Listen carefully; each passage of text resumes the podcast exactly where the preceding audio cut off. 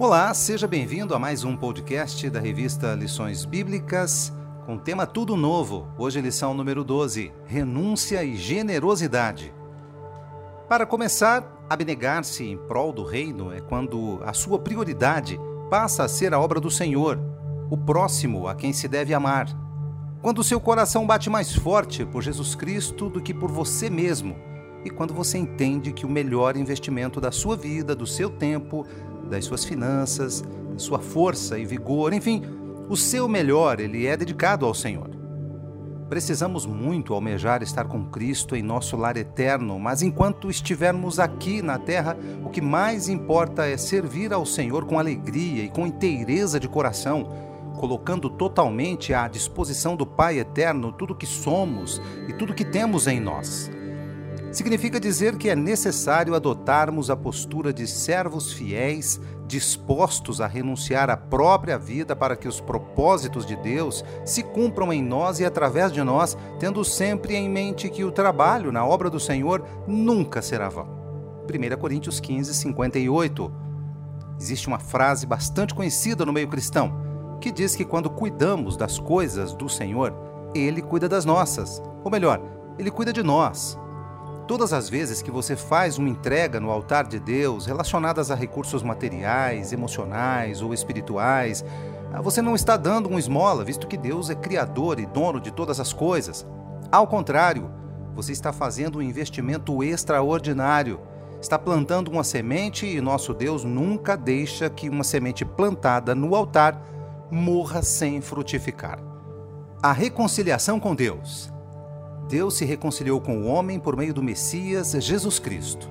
Ele enviou o seu único filho como oferta de perdão pelos nossos pecados, pois o homem pecador estava separado de Deus por causa do pecado. Mas a obra redentora de Cristo na cruz pagou totalmente nossa dívida, quebrando toda a legalidade do pecado sobre nós e nos dando a oportunidade de sermos novamente amigos de Deus.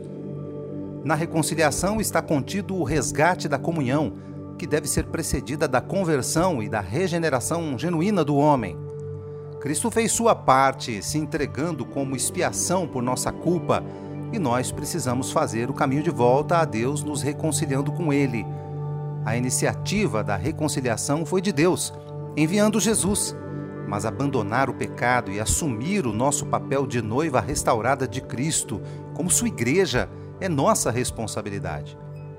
Uma vez reconciliados, lavados, remidos, convertidos e convictos da privilegiada posição de noiva de Cristo, resplandecemos à luz do nosso amado, levando essa obra regeneradora que alcançou a muitos. Quando fomos resgatados na cruz, nos tornamos filhos e coerdeiros. Logo somos participantes dessa obra e devemos levar nosso testemunho de conversão e de transformação de vida a todos quanto pudermos alcançar.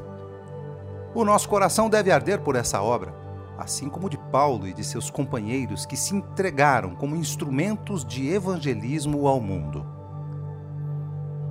A renúncia faz parte. Sejamos diretos, não há como fazer a obra do Senhor de forma verdadeira sem negar as próprias vontades. Em nossa natureza humana temos desejos carnais que não se comunicam com as verdades do Evangelho. Logo, se não renunciarmos esses desejos carnais, o ministério não será legítimo.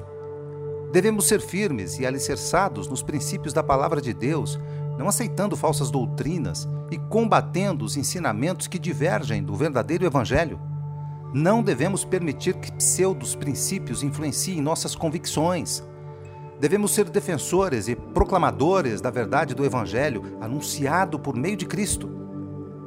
Para pregar essa verdade com palavras e com atitudes, precisamos ter um caráter que expressa a essência da palavra da verdade. Que nosso viver seja um testemunho resplandecente dos princípios aplicados a cada dia. Não existe jeito certo de fazer a coisa errada. Então, que comunhão pode haver entre luz e trevas? 2 Coríntios 6,14. Como sua vida pode ser uma expressão de integridade e santidade? e você ser complacente com práticas mundanas ou com verdades distorcidas. Não há como o cristão autêntico firmar uma aliança em nenhuma esfera da vida com alguém ou com algo que não comungue com os mesmos princípios. A Bíblia nos adverte sobre isso e chama de julgo desigual. Só poderemos ser uma luz que de fato ilumine as trevas se formos uma luz verdadeira, sem sombras do pecado. O princípio da generosidade. Temos muito a aprender com o testemunho das igrejas da Macedônia relatado na segunda carta aos Coríntios. Embora os dias fossem de provação intensa, vemos que eles não se permitiram abater, mas com sentimento de gratidão pelo pouco que ainda tinham, se alegravam, compartilhavam e contribuíam tudo o que podiam. A provação revelou o verdadeiro caráter deles e onde, de fato, estavam seus corações.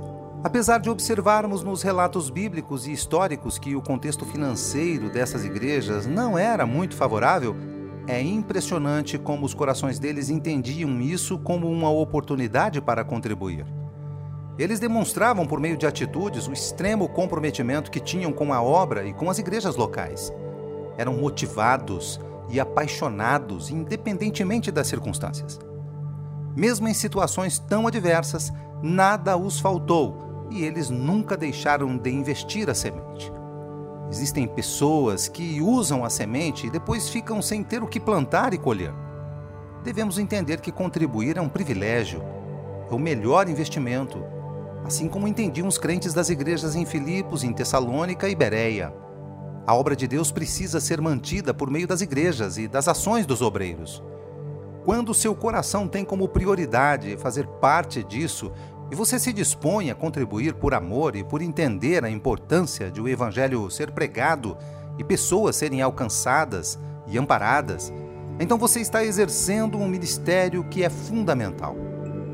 Contribuir é um investimento.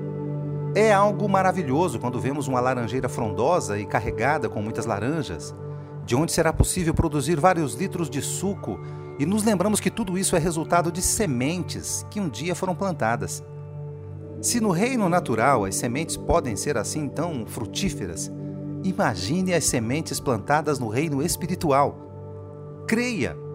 Se você for fiel no princípio de contribuir, de plantar e semear, nunca lhe faltará semente, visto que é Deus quem dá semente ao que semeia.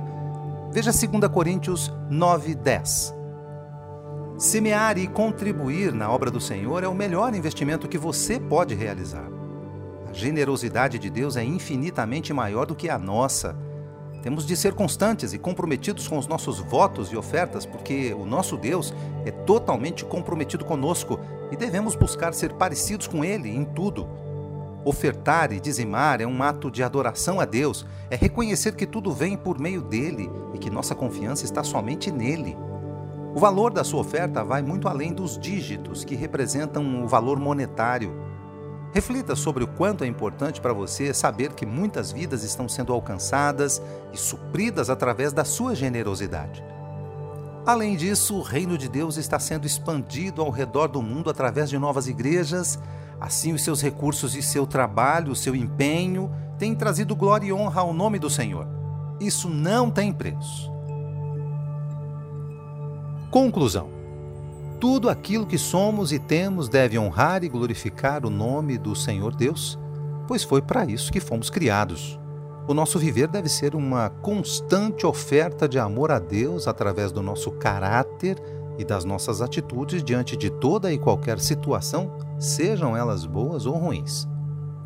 Devemos nos abster das práticas que maculam o nosso testemunho diante de Deus e dos homens, porque somos os representantes do Senhor nessa terra e estamos aqui para ser resposta para esta geração perdida. Não existe como uma luz brilhar parcialmente e por isso devemos ser totalmente comprometidos com a luz do Evangelho. Todas as áreas da vida do cristão devem refletir o compromisso com Jesus Cristo. Tudo em nosso viver deve estar à disposição do reino de Deus. Esse é nosso propósito. Deus entregou o seu melhor Jesus para nos proporcionar a oportunidade da reconciliação. Diante disso surge a pergunta: quanto de nós temos entregue ao Senhor? Nossa entrega no altar do reino, seja do nosso tempo, do nosso serviço, das nossas finanças, deve ser uma expressão de adoração genuína. Devemos ansiar por essa oportunidade, não somente pela colheita que teremos, mas por ser a nossa maior satisfação e realização.